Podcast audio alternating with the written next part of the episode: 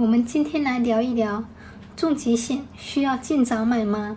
重疾险的保费是如何随着年龄呈跳跃式递增的？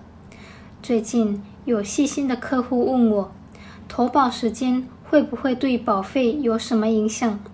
那么我就把重疾险保费随着年龄的增加而增长的趋势总结出来。分享给有保障意识的客户朋友们。立足香港，放眼全球。我是香港友邦团队总监及资深代理人 Kami，也是内部专业培训师，在香港为各位讲述香港保险。需要了解更多相关内容，可以加我微信交流。我的微信号是。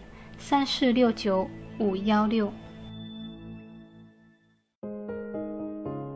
大家知道，香港重疾险的投保是按照周岁年龄来计算的。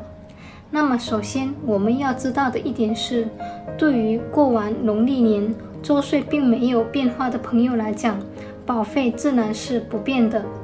但是对于过完农历年就多一岁的朋友来讲，投保时间的细微差别，确实是会影响重疾险保费。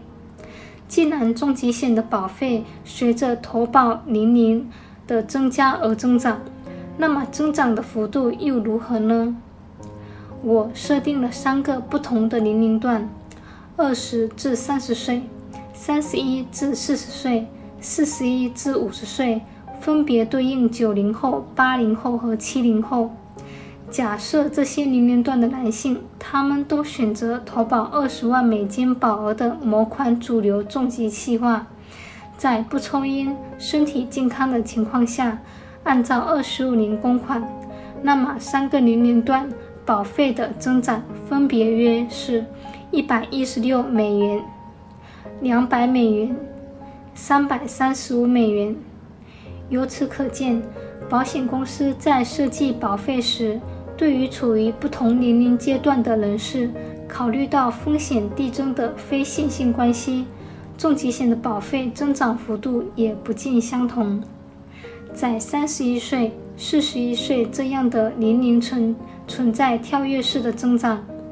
所谓三十而立，四十而不惑，五十而知天命。岁月让我们变得越来越豁达的同时，也在层层推高健康风险。不知此时的您是处于哪个年龄阶段呢？